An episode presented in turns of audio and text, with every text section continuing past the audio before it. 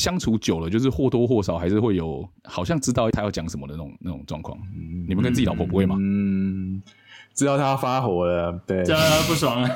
对，那你们知道发火的时候有一句话千万不要讲吗？哪句话？你不要生气。这时候你千万不要问他，你是不是在生气？哦。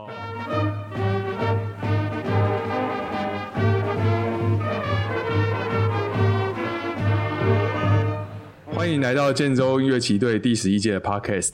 好，今天很高兴邀请到我们的同学吴志勋，让我们来欢迎他。欢迎欢迎欢迎！哎，谢谢大卫，志勋欢迎到线上哦。那我想首先还是先请你分享一下你从毕业之后的快三十年的点点滴滴。我毕业之后就念台大心理系，然后我的经历应该很单纯的，我台大心理系念了十五年。很单纯，但是很很令人惊吓。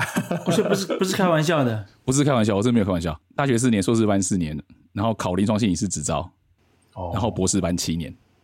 哇塞，硕士你们的硕士班本来就是四年的。对，我们的硕士班前两年是上课修课，然后第三年全年实习，然后第四年写论文。哦，所以我们都开玩笑说，我们那个加起来是医学系啊。哦，加起来其实八年。然后临床是什么？临床心理学。Clinical psychologist，以学生的身份去实习，对不对？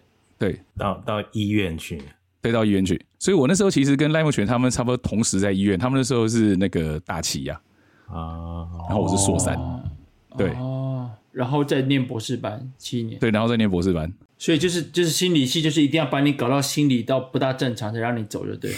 呃，没有啊，通常是不太正常才会来念吧。嗯，像我应该就是。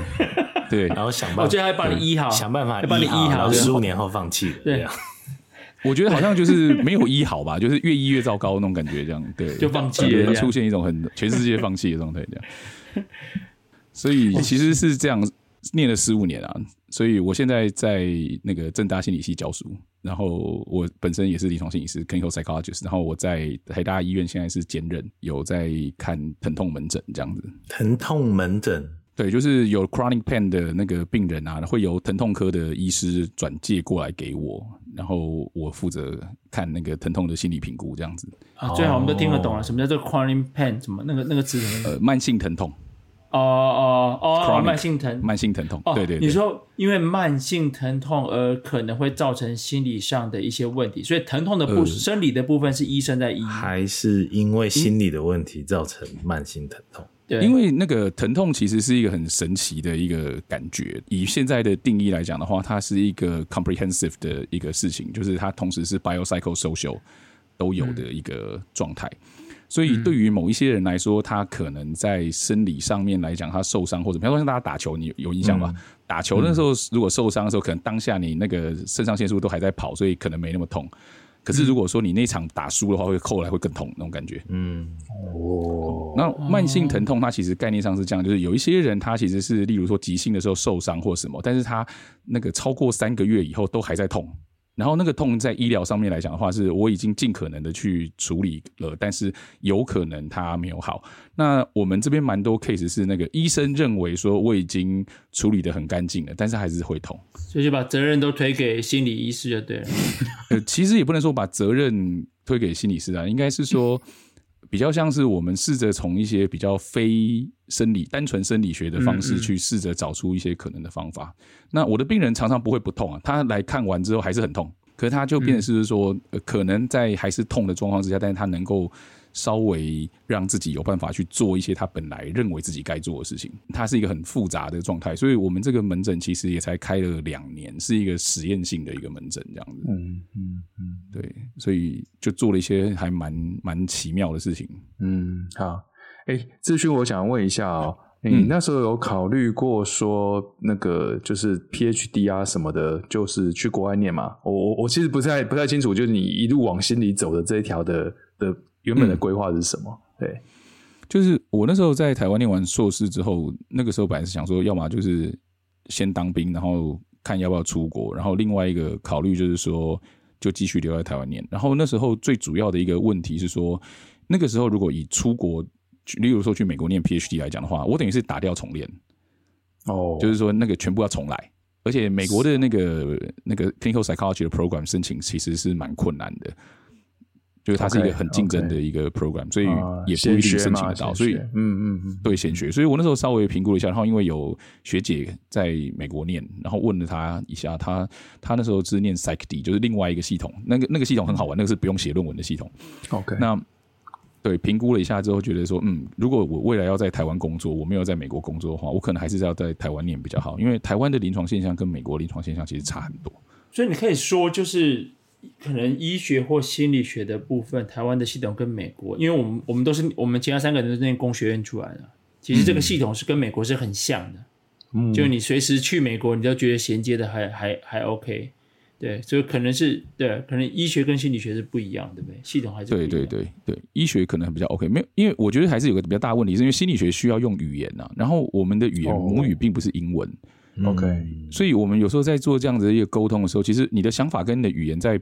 在那个，就是它是一个表征性的东西，所以有时候我们常常会听一个人怎么讲话，然后就可以去推测说他后面可能有什什么样子的一些思考的一个历程。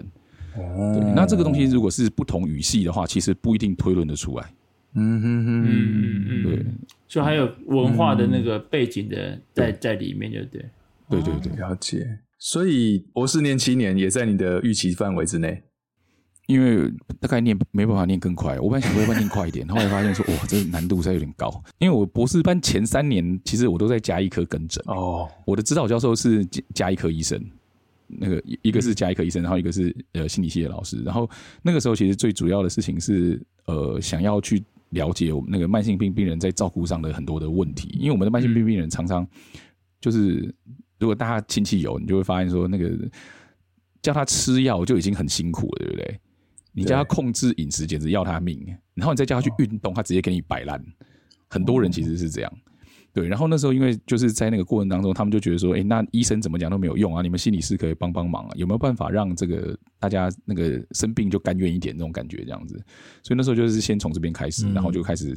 呃，了解一下大家生病的过程当中遇到了什么样子的困难，然后有什么样子的一个思考跟问题，然后到博三的那个时候，我就发现说事情好像不是这样，就是慢性病，就比方糖尿病、高血压这件事情，常常并不单纯只是生病，它还有一个老化的历程在那边，就是老跟病在这个上面其实是一个共同的、共同发生的，然后大家对于这个东西有不同的理解跟解释的时候，其实就会有很多。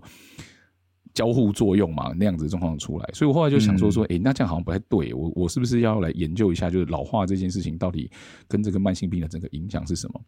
所以我那时候在博博班的时候，也是因为这样子，所以就开始慢慢往老老化的那个方向去做。所以我最后博士论文是写老年心理学的博士论文。嗯、OK，建华你在讲说说那个要做退休准备的时候，我其实觉得是蛮认同的。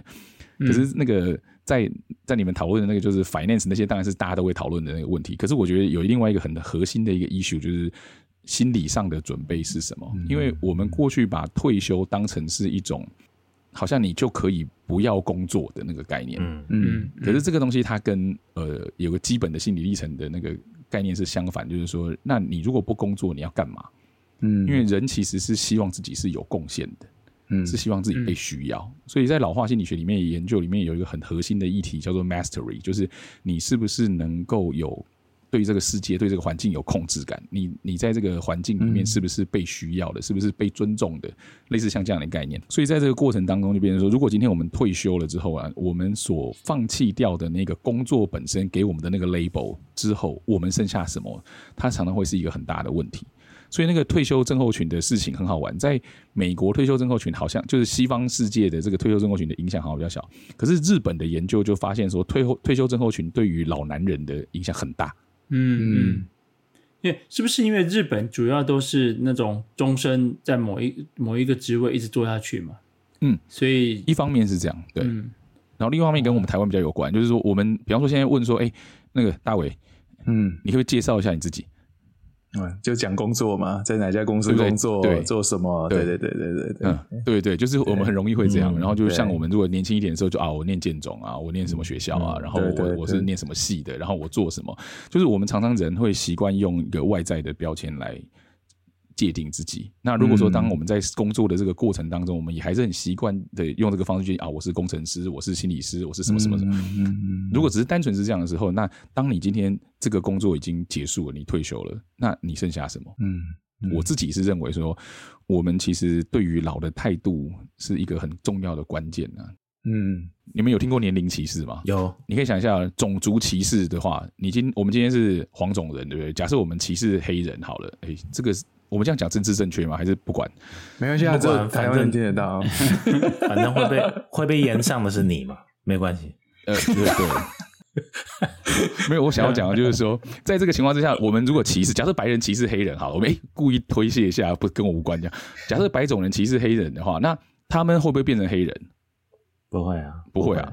那如果你性别歧视好了，比方说男性沙文主义好了，你歧视女性，你会不会变成女性？不会，哎。可是我们歧视老人，你会变成老人？嗯，会，嗯。对，所以那个时候是这个是我研究一个核心的一个概念，就是在就会认为是说，今天我们其实对于老是一直没有准备的。我们很多时候的准备，它其实是一种叫做间接的。例如说，像比方说我们之前讨论到那个经济啊什么的，它当然很重要，非常重要。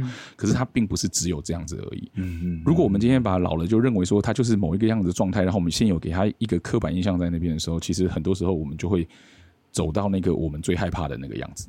嗯。对，所以，所以我我觉得这个事情其实就是那时候我会开始觉得，哎，好像这个这个事情还蛮重要的。它对于我们在临床上面对呃每一个人在老化的那个过程来讲，好像是一个很关键的影响。所以就往那边去做。那你博士班毕业之后呢？那什么时候取得教职的？然后后来大概工作的比例是多少？这样子？哎，我博士班毕业之后，先去当了三年兵啊。哦我当了八替代役哦，OK OK OK，对，然后那时候去那个国民健康局，现在是国民健康署，嗯，对，然后我那时候其实进去的那个那个意图非常的单纯，就是我很想知道说，那我们台湾的这种。健康调查资料到底是怎么来的？嗯哦，然后因为我们台湾一直没有心理健康相关的调查资料，所以我很想知道说那到底是怎么一回事。所以我就想说，哎、欸，那我就去那个负责全台湾资料的的地方，然后他们刚好有缺，所以我就去那边当兵这样子。嗯，对。然后他他那个很好玩，就是说他们在做这种政策性的宣导啊或者什么的时候，就变成拿这些资料来来去做一些说明。但是这个很多时候我都会觉得，因为资料跟人的理解中间还是有一个落差，所以。他还是蛮需要，例如说像心理学家，或者是说，呃，我觉得这是像公关公司，其实某种上也是一个心理学的传播的那个心理学的那个概念，怎么样让人家听得懂你想要告诉他的事情？嗯，对，而不是自己高高在上的就觉得说啊，你你听不懂是你的问题这种感觉。这样，我我刚想说，才会有很多政府公告的一些数据跟人民就是一般生活的的认主观认知有很大的差距嘛？对对。所以，所以我那时候去看，就觉得，嗯，那这样可能不是数据的问题，就是说，我们有这些 data，OK，然后这些 data 它是这样收的，我们在那个过程当中，怎么样子让它变成是一个比较适合用来跟大大家一起沟通的一个事情。所以我就当了三年兵，然后三年兵当完之后，本来想说，哇，这下惨了，因为就比我的同学都慢了嘛，所以想说，哎、嗯，那这下找不到工作应该蛮正常，就运气很好，那时候就刚好，呃，台大跟政大都有开缺。然后那个正大这边 process 比较快，那时候台大我还跟赖梦泉一起去申请啊，那时候，对，哦、然后后来就对，然后台大那时候因为就有一些各式各样的事情，就发生了很多 delay，然后就变成是正大这边就问我说，哎，那你要不要过来？如果你确定要过来的话，我们就已经都送到校教评了，到现在应该待了九年还是十年了吧？嗯，你后面的这九年十年主要是怎样的日子？跟我们分享一下。我我不知道大家对于那个当大学老师的想象是什么？那对我来说，比重最重的是一开始都是教学的部分，因为说真的，我我不太知道怎么去教别人。嗯嗯嗯，就教教书其实是一个，我觉我就是这几年越越来越觉得那是一个非常专业的一个工作。嗯、可是我们在教学的过程，尤其是像临床心理学这种东西，它不太能够有标准答案，就是它不太有什么 SOP。比方说，今天一个人来跟你讲说他觉得很难过，我们这时候。大概唯一的 SOP 就是你不要问他说啊，你不要难过这样。大概就是这样，这是进去就对，不要讲这个。对，就是就是类似像这种的。可是可是就变成说，那那后面那个过程要怎么去做？我就发现说，那个其实是很困难的。然后也因为在就是书念太久嘛，然后在医院混太久，所以其实就会发现一件很重要的事情是。每个心理师或者每个人其实都是不一样的，所以当今天作为一个临床心理师，我们要用自己去照顾别人的时候，把自己丢掉是一件很危险的事情。嗯、那比方说像医生啊，或者是像工程师，其实每一个人也都有自己的某一些特殊的习惯，或者是某一些，比方写程式的时候，我相信大家会有自己的癖好，或者某一些特殊的想法是别人学不来的。可是问题是，他还是会有一个标准答案，合理的，就是是共通的东西。对，可是，一旦学生开始接个案，就是像现在去实习了之后，嗯、那个个案对于学生的冲击，对于人的冲击都是很大。嗯、比方说，你们可以想想看，就是今天我的学生他实习是在安宁缓和医疗病房，然后那个有一个学生他说他在跟这个病人的儿子，就是他家属在谈话的过程当中，病人就往生了。嗯，然后他跟他儿子都没有发现，他们两个在聊聊事情，是护理人员进来才才跟他们说，哎、欸，病人走了。嗯、对，那那。你可以想象说，这种冲冲击是不是应该很大？嗯，那在这个过程当中，就变成说，那我们如何经由这样子的一个经验去理解到说自己是处于一个什么样的状况？因为像那个学生，他后来就大哭啊，嗯，一方面是惊吓，另外一方面是会觉得是说我怎么没有注意到的那种感觉，或然后就哎、欸，才刚刚跟这个贝贝才讲完话，然后怎么一个小时他就走了？就这种面对死亡的时候，人的那种脆弱，其实我我觉得是。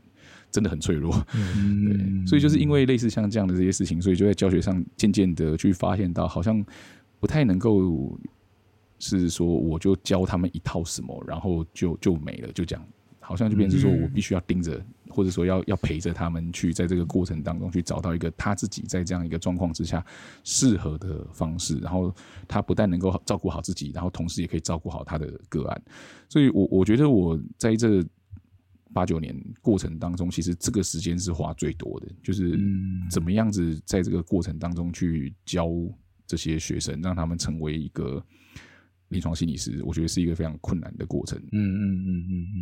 不过我听你这样讲的话，事实上是不是因为这个工作的性质，它没有标准答案，但是它其实非常非常非常重要，它会影响到到你的你的影响到病人，影响到。整个呃社区也好，或甚至甚至你自己可能会受到很大的 impact，所以你花那么多时间，嗯、就是说制度上他要花那么多时间，你你你念大学念硕士，当然你要考证照，整个培养的过程、嗯、其实不管你制度怎么设计，它都需要很长的时间。对，所以美国制度是他们是说，你博士拿到之后，你还要再有两千个小时以上的。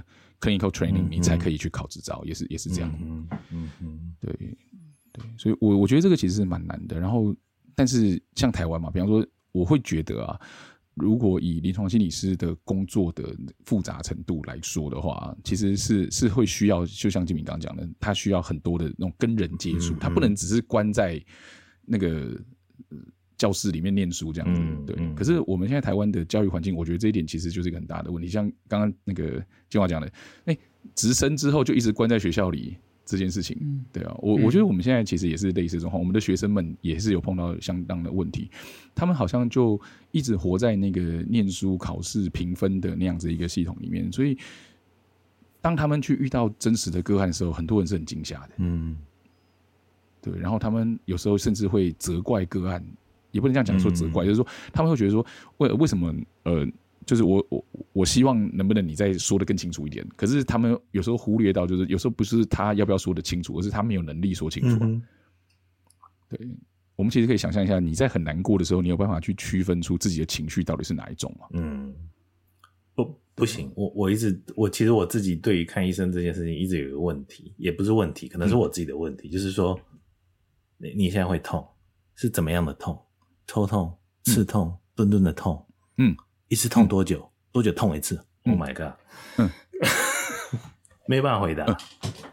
嗯，所以，所以如果是我的话，我通常就是会先让他讲，讲完我再问，就先他请他描述一下他他疼痛的整个现象是什么。然后，比方说他有些人就会讲，像你刚刚讲的、啊，我我之前有个病人，他说他的那个痛像是被刀砍这样。哦。对，然后我就很想，我那时候就是你知道，就个性不是很好，就很想要问他说：“你是有被刀砍过？”对对对，然后就是这种人，人个性不太好这样。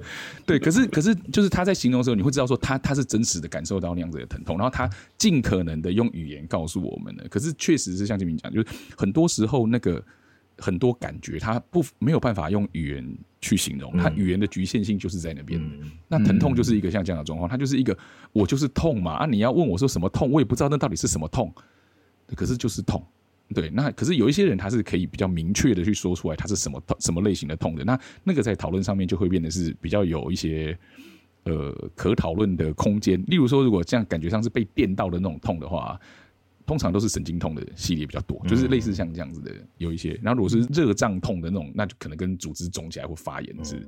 就有关，可是如果是慢性的热胀痛的话，那可能就是神经有复杂的受损，就类似像这样的一些东西。所以他那个对医生来说还是重要的，可是他并不一定说你讲得出来或讲不出来是一定如何这样子。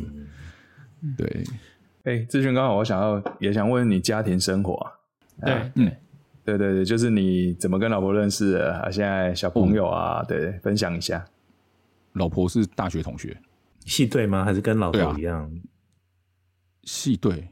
哦，没有了，没有跟老头一样，老头那个太厉害了，一样，对对，老头老头那个那个，我那我觉得那已经是偶像剧的剧情，那个一般人做不到。我们就是从大一就交往，然后哦，八年之后结婚，我哦，对，博二的时候结婚，这样对，然后他他也是临床心理师，对，哦，然后我们念博班的时候，我我我应该是写论文的时候，儿子出生啊，所以我那时候写论文的动力非常的强。就是因为手上抱着一个小孩，然后就左手抱小孩，右手写论文，右手打字这样，然后或者是就换过来，右手抱小孩，左手打字。然后当你看到那个的时候，你就觉得自己要努力一点，赶快写论文，不要在那边，你知道，不要在那边浪费时间，努力努力。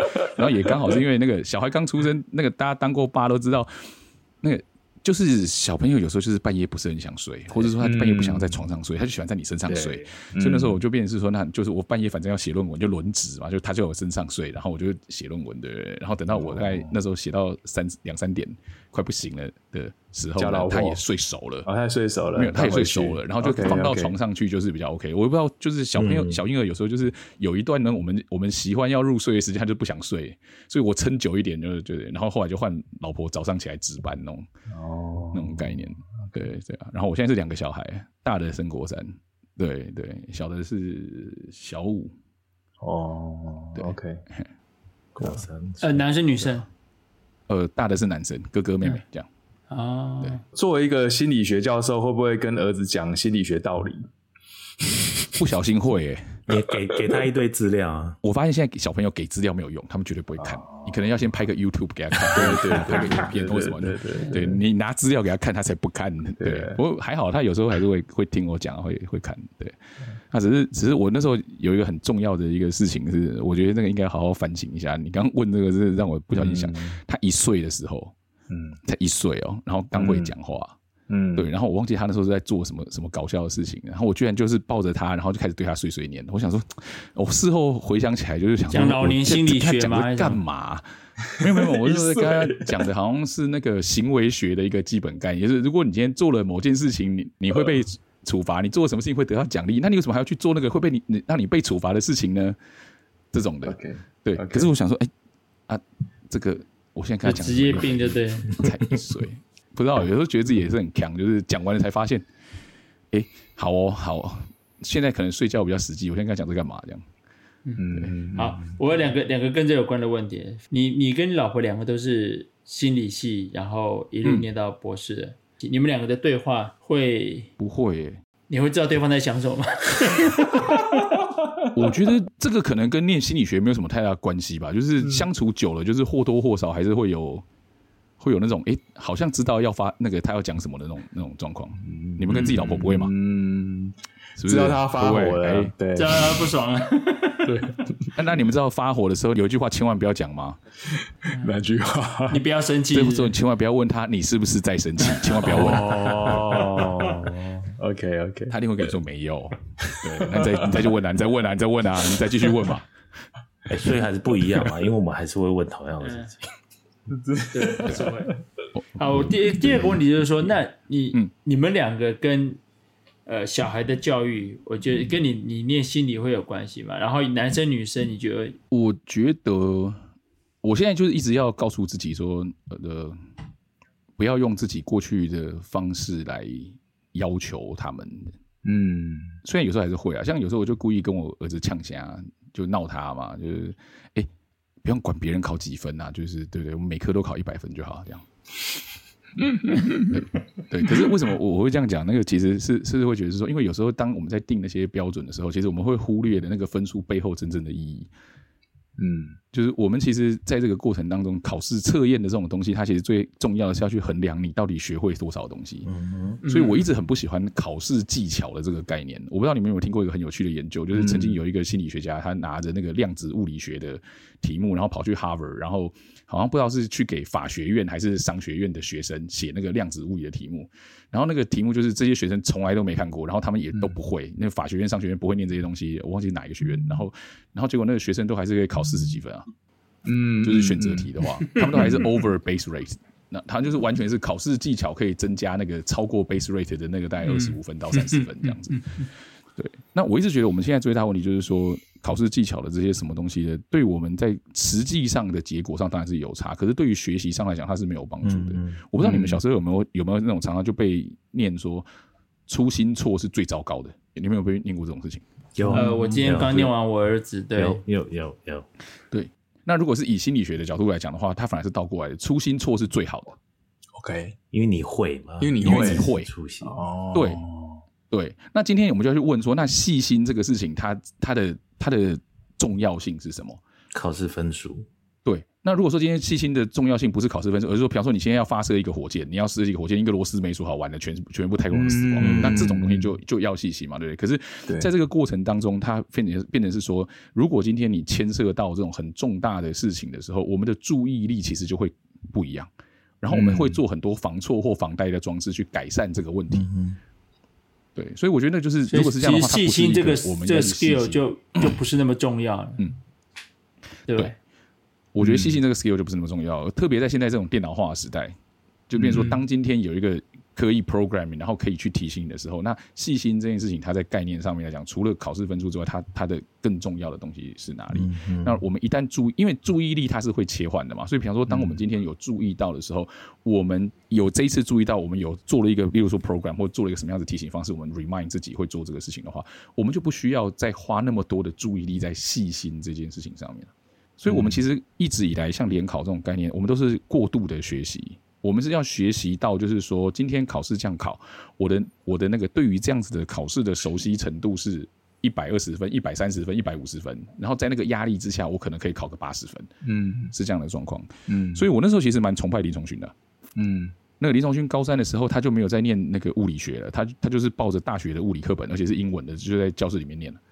那我就问他说：“念这干嘛又不考？”他说：“啊，我我念是因为我想知道，并不是因为我要考试。”嗯，我记得他是这样告诉我的，我不确定。我们哪一天再跟他 confirm 一下，他是不是有讲过这样的话？我的印象中是这样子。对，嗯，所以我我那时候其实有有这种很强的感觉，就是说，哎，我我们就是我后来念心理学有这个更更强的，就会觉得说，哎，对，其实我们现在搞错一个问题，就是说，如果今天学习最重要的是获得什么能力，你学会什么知识，然后你知道怎么做，你怎么去面对的话。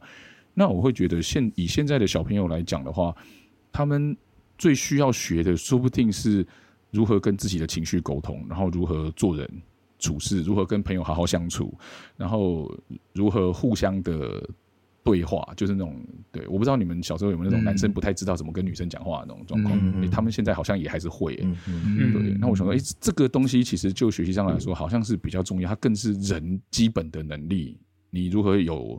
理解别人可能遇到的困难，不要老是用自己的标准去要求别人。做错事情的时候道歉，那希望别人能够原谅你。那这个这个人跟人的互动的这些东西，可能都比我们学的那个知识来的重要。嗯嗯嗯。因为我没有记错，你爸是也是教授，对不对？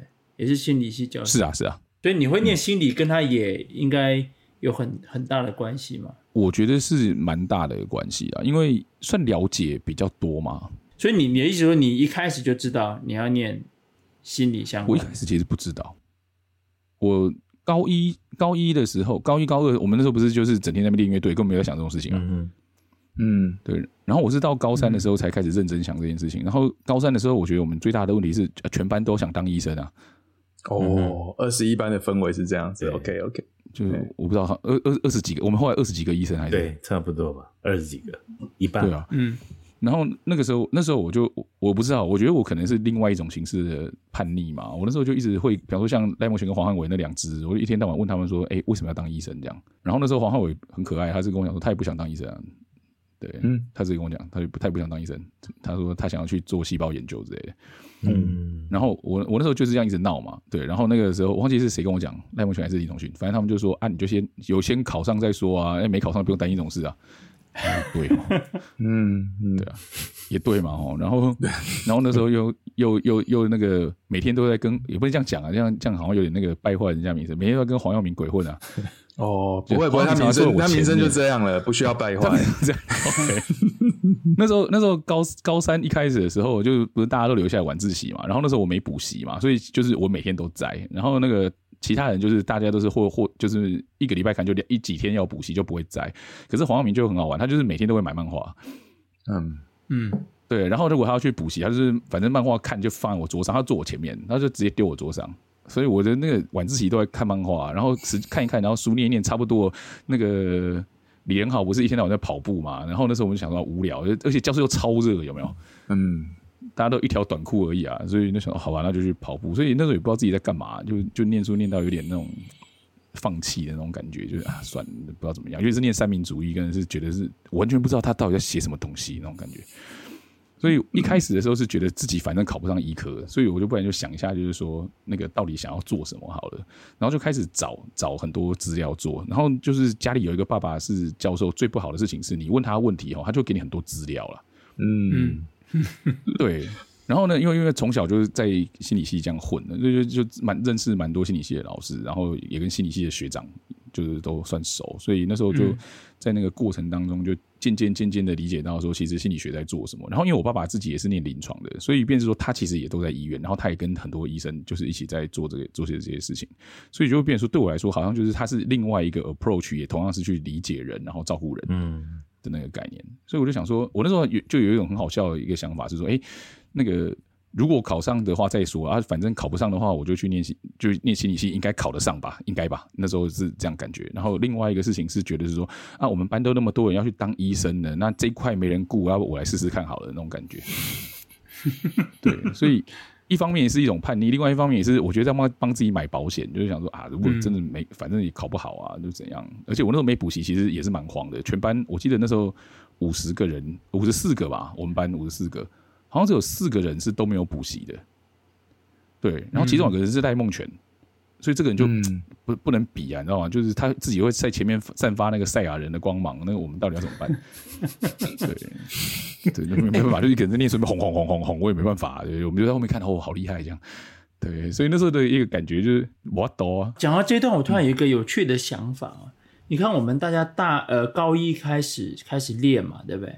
然后高练乐队，然后高二变得非常非常熟，然后高二的跟高三的暑假，大家一起出国，有很大部分同学有出国，大家变得更熟。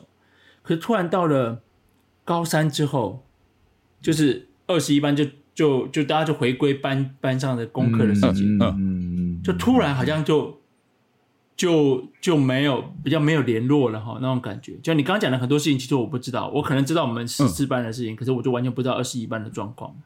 晚上。晚上晚自习的时候，我是不会跑去你们那个，可是我不知道大伟有没有印象。我其实那时候还常常跑去你们班找李一斌，然后反正都是去看漫画之类的。嗯，对啊，对，就跟你比较熟一点，是你都你都一直来，你们会来啊，还有黄耀明都会跑来。对啊，我对对对，我跟黄耀明常好，林肯生也会。因为你们班太安静了，大家都在念书，对对，拼命的念书，非常的安静，那个气氛非常的。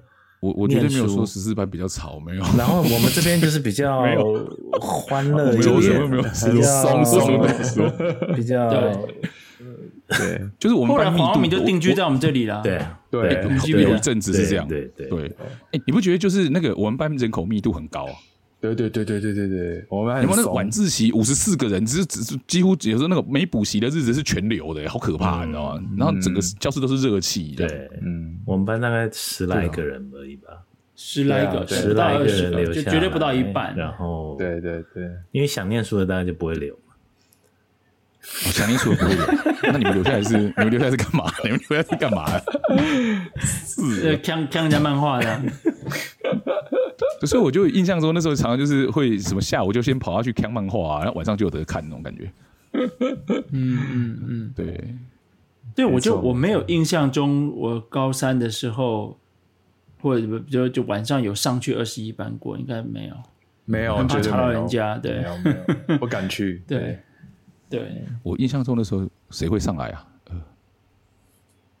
我觉得没有，真没有不用想，没有我觉得好像是我们不会下去比较多对啊。都是你们下我们下去比较多哎，就对对对而且几乎都是我们几个对念累了，念累了会下来稍微放松一下。喜欢看漫画，然后那个想去打球的打球挂的那个。对对，对我们就像茶水间一样？就是你你上班累了就过来就去茶水聊天对对对，泡杯咖啡聊天，好像是这样，对对对。对，因为在因为在因为在在楼上真的真的好像就是会觉得那个念书的时候不太能讲话，嗯，对对，就非常的安静啊，压力蛮大的，对。对，就就那个旁边的那个压力是很可怕的，对。哦，所以我那时候还有一个印象，就是说我那时候忘记我跟黄耀明好像就是呛下说，一个要念数学系，一个要念心理系之后，对，呃，常常就是我们去搬便当啦。然后那时候还有一个，我不知道你们 你们班有没有，我们班那时候好像忘记是为了什么，就会那个看直棒，然后擦布丁这样。所以那个有时候就是，比方说前一天晚上这样比赛比完了，第二天我要去买十七个布丁还是十八？我印象中最多好像是买十八个布丁还是几个？对，然后然后就是对我负责去买，不是我输啊，你负责买是说大家哦大家那个输的人把钱给我，哦然后我负责去买，然后上来发布丁这样。对哦，原来如此。对，就是我记得那时候我们干过蛮多这种事情。然后就是因为我就跟黄浩明，反正我们两个就说，呃，我们那个没有要念医学系的话，可能稍微压力小一点，就就帮大家做这些事情这样。我们班应该没有这样，因为留下来念书的也没有没有超过十七十八个人，应该没有。没有没有。没有。哎，我其实有点忘记 哪些人会留下来。我认真，我觉得我有，我有。啊，我只记得黄耀明有了，我有我有，对。啊我记得黄耀明有哦，对，哦徐敏你有留吗？我有留，我有留。对对对对对，我有点忘记，我晚晚上我是回家还是在，我我记得我有留啊，而且我周末也会去啊，对啊，然后黄浩明会把六张椅子拼起来变成一个床，有睡觉没有？对对对，他会对啊，睡觉在那睡觉你看我因为我有留，我有留，我确定我有留。黄浩明常常就是在我们那边睡睡睡睡不够，然后那个就跑下去你们那里睡啊。哦，他是因为这样他是因为打呼被赶走。打呼了，对，不是他可能他可能觉得那个压力太大了，我不知道。对，所以我刚刚讲的那不是开玩笑，就是说像那个，比方说赖梦群跟黄汉伟他们两个在一个，我一个相中一个坐在教室正前方，一个教坐在教室左前方，那一区就有那种像赛亚人那种气场那种感觉，就轰轰轰轰，然后你就会觉得念书要小心，念书要小心，这样不是专心是要小心，这样。要小心，不要不要不要那个不小心发出什么声音了，对啊，对对对，我就会被我们就被震飞出去那种感觉，这样对。哦，原来是这样啊。对。你你高中有没有什么事情是，哎、你觉得大家也许对你有个误会误解，你想要在这边特别澄清的？我我觉得可能不是误会误解，应该我要先跟大家道歉呢、我道歉，因为因为啊，你们不是说你们那个跟我约说好，我们来聊天，然后我就想说，那我就把过去的东西整理整理啊，然后我就就找到一些高中的时候有同学写，比方说卡片啊，或者我们就留一些什么记录啊。OK，对我我觉得我真的要跟大家道歉，对我好像跟很多人吵过架，我还跟我还跟教官吵架，你说吵架是指应该是就团练的时候的事情嘛，对不对？就是各各种事情嘛，比方说像是我记得那时候好像有买谱的事情，买乐器的事情，然后嗯反正各式各样的事情。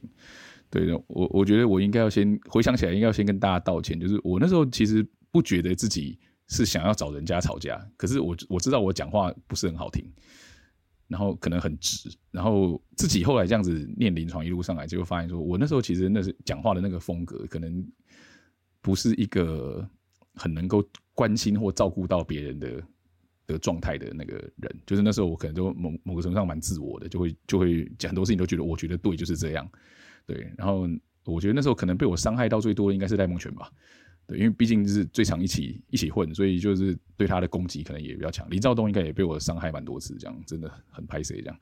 对，所以我觉得那个是一个一个呃，每次想到高中的时候，我就会想起来的这个事情，就是我我那时候讲话真的是有点太过分，这样讲话很直，然后对很多都很不客气，都会直接讲。然后我也不知道是不是因为我都直接讲，然后有时候讲完了，好像因为我我我我不知道是记性不好还是什么，我的印象中我好像不太记仇的这种人，就是吵完就算了。嗯，资讯我们聊聊退休吧。好啊，其实我我我蛮认同你讲的啦，就是说我我一直有提有两件事，一个是 finance，就是真的真的你要有余裕，不然谈什么退休。第二个就是我自己判断，我没有退休过啦，但我觉得没有依靠，我我就觉得变得好空哦。我看到一些 case 啊，对啊，我觉得呃变成空空荡荡的，好像就是只剩一个壳而已，没什么意思啊，就是在那边等等等等等，就是对啊，你你你自己老老年的这个部分，你也比较有有有研究嘛？有什么要跟我们同学分享的？我们可以一起讨论啊。我其实自己会觉得说，因为每个人老的样子会不一样，嗯，所以他很难有一个通论。因为我那时候在访谈的时候，我印象很深刻的就是，例如说像访问到一些是退休教授，他们就会有那种 argue，就是说，你你们在说人年纪大的什么脑袋会比较不清楚啊什么的，他们都觉得没有。他们有时候有些人甚至会觉得说，对了，我反应比较慢。可是我现在脑袋比年轻的时候更清楚，我想事情想得更透彻，这样子。可是他们对于自己体力方面的部分，就会觉得啊，就老了啊，没办法啊，就就这样。然后我印象中，我那时候有访问，刚好有一个是不知道是什么，那时候奥运国手，反正就国家代表队，可能不是奥运的。他就会觉得倒过来，他的讲法是说，他现在身体都非常的勇敢，然后他那个每个礼拜都去爬山，然后他现在跑操场都可以，还可以跑到一千五还是三千这样，我忘记了，反正就是我我觉得我当下跑不到的那个距离这样子。然后他就会说，哦，所以你们跟你们这些年轻人比，我体力可能比你们还好。好，你们不要在那边说什么我老人家怎么样怎样的，就这样讲的。然后，可是他就说，呃，可是脑袋就是会有时候不清楚啊，事情就会忘记，就是有些不一样。所以我那时候其实有个观察或推论是，我们对于某一些东西，我们是比较能够放下的。嗯，可能是我们自己不是那么 care 的事情，可是我们自己总是或多或少会有一个 care 自己 care 的东西。嗯，然后。可能是我们的某一种能力，或者某一些我们自己过去累积下来的这些经验，或者某一些东西，嗯、那是我们重视的。那那个东西它其实很难被放下，而且那个其实在老化过程当中也不一定会需要被放下，它其实可以一直留在我们身上，或者留在我们身边这样。嗯，所以我我觉得在这个过程当中，我有一个体体悟啦，也因为这个研究没有人这样做啊，可是我的体悟是说，就像那个导演刚刚讲的，那个。如果要让自己的心里不空的话，那其实是要一个累积的那个概念。然后从几率上来说啊，就是我们现在 base 做的越大，你之后你能够留东西下来几率越高。嗯，所以像你们上次谈到说啊，要培养兴趣啊或什么的，那个其实我觉得从逻辑上来说的话，它是合理的。而且兴趣越多元是越好的。所以比方说去打排球嘛，对不对？嗯，我觉得那个其实在这个上面就变成不一定它有什么有意义的事情，只要自己觉得有意义就好，别人觉得怎么样没关系。那你会建议说，如果如果你你去找这些活动的话，还是要找跟自己最终会留下来的有相关性比较好一点，因为因为 at the end of the day 有些东西你不 care 嘛，嗯、我就老了，那些我就做不到了。但有些东西，其实在你内心里，你是希望它，它就是你内心里面的标签，even 你撕掉工作的标签，嗯嗯、你会觉得这个东西我还是我还是可以的。哦、对对对。所以我，我我觉得那个那个回到最原来的那个概念，就是最纯粹的喜欢，嗯，就是那种那个，如果按照我们这时候用一下弗洛伊德，好像不是很好，就是那个 to love 的那个概念，喜欢爱爱的东西。嗯、那我们现在的问题在于是说，我们从小到大的成长过程当中，我们有太多的时间被剥夺去念书了，嗯，所以我们其实很很不太有机会去探索说我们喜欢什么，我们爱什么。然后我们在我们成长的过程当中，我们很快的就开始工作，然后进入家庭，我们就开始负担很多的责任。很多时候，我们就必须要舍弃一些我们自己觉得喜欢的东西，而去做我们觉得重要的事情。嗯对，所以所以我觉得这个东西，比如说，如果今天是要讨论退休，假设它是一个对我们来讲的话，是时间上的弹性会变得比较大、比较自由的一件事情。假设 finance 我们都 OK 的话，假设，那这个情况之下，它最关键的反而是我们在那个时间，还有在那个时就年龄的时候，还有没有足够的呃精力跟这种触角去探索我们可能的喜欢。那因为在那个现实的资料上来看的话，我们人的生理的退化大概到七十五岁会很明显，嗯嗯，就到七十五岁的时候，我们的体力什么的会变差的那个几率是比较高的。然后呢，我们在如果按照研之前的研究来讲的话，人大概到五十五岁左右就会开始进入一个比较封闭的循环，就是我们比较不喜欢去做新的事情，嗯，不是我们没有能力，而是我们不想。比方说，像现在小朋友在玩手游，我们不是没有能力，我们可能只是老花而已，对。可是我们可能是不想玩。而不是我们没有能力玩，嗯，对。那我觉得这个这个其实在在逻辑上面来讲是很重要，是因为人在这样子的一个过程当中，我们会渐渐的习惯去做我们已经在做的事情，已经会做的事情。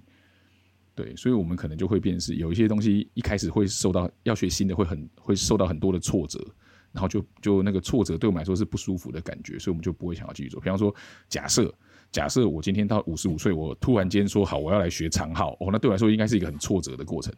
嗯，对。那可是那个挫折的过程，如果说我们今天是因为喜欢，就会发现有些人真的喜欢，就是会一直去练，他就会他就是喜欢，他就会做到。对，也许不是弹得多好，吹得多好，可是他就喜欢，他就会去做。对，所以我我我的观察是这样子啊，就觉得是说，其实。纯粹的喜欢是一件很重要的事情，可是我们一直被剥夺了这个可能的机会。对，我们都一直在问说做这件事情有什么利益，我们也在问 CP 值怎么样，那个 profit 是多少，然后我们这样做是不是够 effective？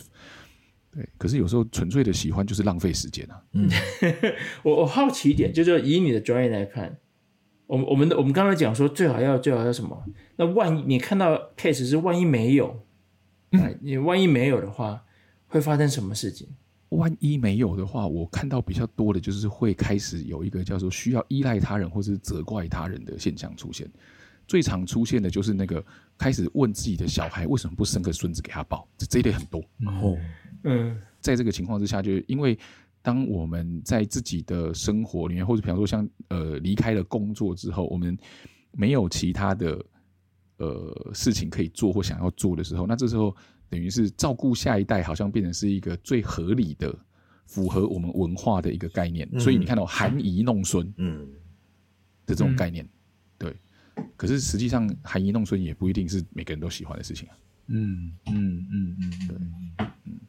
所以我，我我蛮看看到有人是这样的。那另外一个就是，也是因为这样，所以就会有人开始想要做志工啊，或者是说去那种什么社区大学上课，然后可是到最后常常会嗯嗯嗯无疾而终，或者是不欢而散。那个其实也是跟我刚刚前面在想的那个事情是有关，就是说其实也跟那个人跟人怎么互动有关。对，比方说，像我们大维是资方代表嘛，假设我们资方代表有一天退休了之后，他去当志工。你想事情有没有可能就会比较偏从那个组织架构啊，或者那种那个营运成本的那种角角度下去思考？那可是这样的话，就可能会跟本来在那边相的这些人的思考路线是不同的。嗯，我们你很明显可以看到他们做的是不对的事情，就是说在营运上是错误的事情。他们会觉得那个就是应该要这样做的可能性很高。那于是我们可能在这个地方就会觉得格格不入，然后到最后通常都是我们离开。嗯，像这这种这种这种故事我也听蛮多的，嗯、你会发现说那个那个其实是是有这样子一个问题存在，所以便是说我那时候才会开玩笑，我忘记是几年前啊，然后我好像是跟谁讲，呃，林肯森吗还是谁？就是说如果我们真的要瞎闹的话，我们可以退休那一年约一下，我们去中立场团练，要不要？嗯嗯，就是类似像这样的事情，我们知道我们不一定做得到，可是那是一个我们可能可以有 some meaning 的东西。你可以想看，我们十七、十八岁的时候在中正纪念堂，那我们要不要六十七、六十八岁的时候在那边再演一场？可以诶，就类类似扛得动吗？我，不是你，你叫树笛帮你扛，叫树笛的帮你扛。那你那个嘴要弄长一点吗？还是这样？我不知道，我不吹应该没有关系的，应该没有关系啦，因为我就觉得，而且我们在那边走图的话，我们可能八拍，我们应该走不到五步了吧？现在，或者我那个八拍都要六十，不能一百六，我走不动这样。对可是我觉得没有关系，因为就是就是这个事情就是像这样，就是因为像这样，我们大家有这些同学，有这些朋友在，我们其实互相之间有这样子可以讲话、可以沟通的那个这个状况，我觉得就是一件非常幸福的事情。嗯，现在回想的话，嗯、会不会有一些 moments？哎，好险我做了那个选择。嗯，哦，有啊，例如说，好险念了心理系。嗯，因为那个时候其实还是蛮挣扎的、啊。对，我那时候其实有一个比较高的一个。开玩笑讲，就是比较高的一个风险是，如果我阿公认为说我应该要去念医科的话，我大概也没办法去念心理系。嗯，哦，因为我阿公是医生。哦，嗯，我说真的啊，我觉得我我这个人好像不是很适合在太竞争下的环境工作，就是工作这样子。我常常会觉得，就是比方说像那个那时候看那个各位同学在念医学院的那个过程的时候，我就觉得天哪，这个我真的没办法应付哎，就是。课业的压力啊，或什么的，然后那种人际之间的竞争啊，然后还有那种各式各样的这种事情，对，所以我那时候是真的觉得，哦，还还好，我去念心理系。一方面是我真的很喜欢心理学，另外一方面是好像找到一个是自己可以比较自由，然后不用去管别人怎么，就是不会有那个竞争的那种感觉。我会觉得我我念书是因为我想念，然后那个。分数考试分数高，是因为刚好就是因为我想念，所以分数就会高，就是这种感觉而已，不是说我为了要考试而去念书。所以那个那那个念书的那十几年，真的是我觉得蛮快乐的时间，就是知不知道自己要干嘛，但是觉得念书很很好玩，然后念这些东西很有趣的那种感觉。对，所以大概是这个吧，嗯、这个可能是最关键的。那当然还有一个是，如果没有去念心理系的话，应该就不会遇到我老婆啊。嗯，对，那没有他的话，我觉得人生应该不敢想象，哎，很可怕吧？哇，那个志勋最后照惯例啊，哈，我们就是给同学一个 take away，你有什么想要跟同学分享的吗？嗯，就是最近刚好开始做一件事情，然后我觉得他跟我从高中以来的某一个想法是很像，就是最近我慢慢的把我的研究重心，或者说整个临床在思考的重心，又转回到一个概念叫做寂寞上面。寂寞，对，嗯，就 loneliness。然后为什么会做这个？其实我我一直觉得，我从国中开始，其实就很很对于这种人跟人互动的那个过程是充满着好奇，但是又很怕受伤这种感觉，然后就像刚刚我们在聊的事情一样，我真的觉得到那个建东乐队这件事情影响我最大，就是好像在这边不管怎么样，大家就是可以好好相处。我我不知道怎么形容，就是就是吵完也就吵完了，然后然后大家就是还是会努力的一起去做一些事情，然后有的时候那个人跟就是个人之间的那种小小的恩怨很快就会过去，所以我觉得那一段时间其实对我的。影响真的蛮大的，然后到了后来在临床工作的时候，就觉得说，我好像比较不会觉得寂寞，因为我好像身边一直有有有朋友有有人这样子，可是好多人好寂寞，然后我也觉得寂寞是一个杀伤力很大的事情。像疼痛的研究也告诉我们，就是说寂寞跟疼痛可能是有关的。我最近在做，刚好在做这个事情。那这个东西，我我在想，就是说，如果今天。你们三位发起了这个事情，然后某个程度上让大家重新再形成那个连接的话，我会觉得就是像这样子的机会，不管是像这样子用 podcast，或者说我们同学会，或者有任何的方式可以聊天。有时候我的想象是，就算我们在那样子的聚会里面不一定讲话或者什么，但是在那个状况之下，being with 就是处于那个状态之下，说不定就对自己来说是一件很很好、很舒服的事情。所以会希望就是说，毕竟这是一个你看，像我们这样远距就可以聊天的时代，所以它是最最方便，但是也有可能也因为这样最寂寞的一个状况。比方说，如果我们现在我们四个不是这样子在聊，我们四个是在一个，例如说，呃，哪一个酒吧，然后我们大家都在一起，那那个感觉应该会很不一样。嗯嗯，对对，那那样子的一个人跟人很近距离的那种接触的那种感觉，其实。在我的想象里面，或者我的理解里面，它其实是很重要的，所以会觉得说，如果以目前我们现在的社会是这个状况的时候，我们如果能够珍惜那个跟人实体相处的机会的话，我我相信会是很关键、很关键的事情。好，那我们今天很谢谢吴志勋给我们这个分享啊，谢谢，谢谢，谢谢。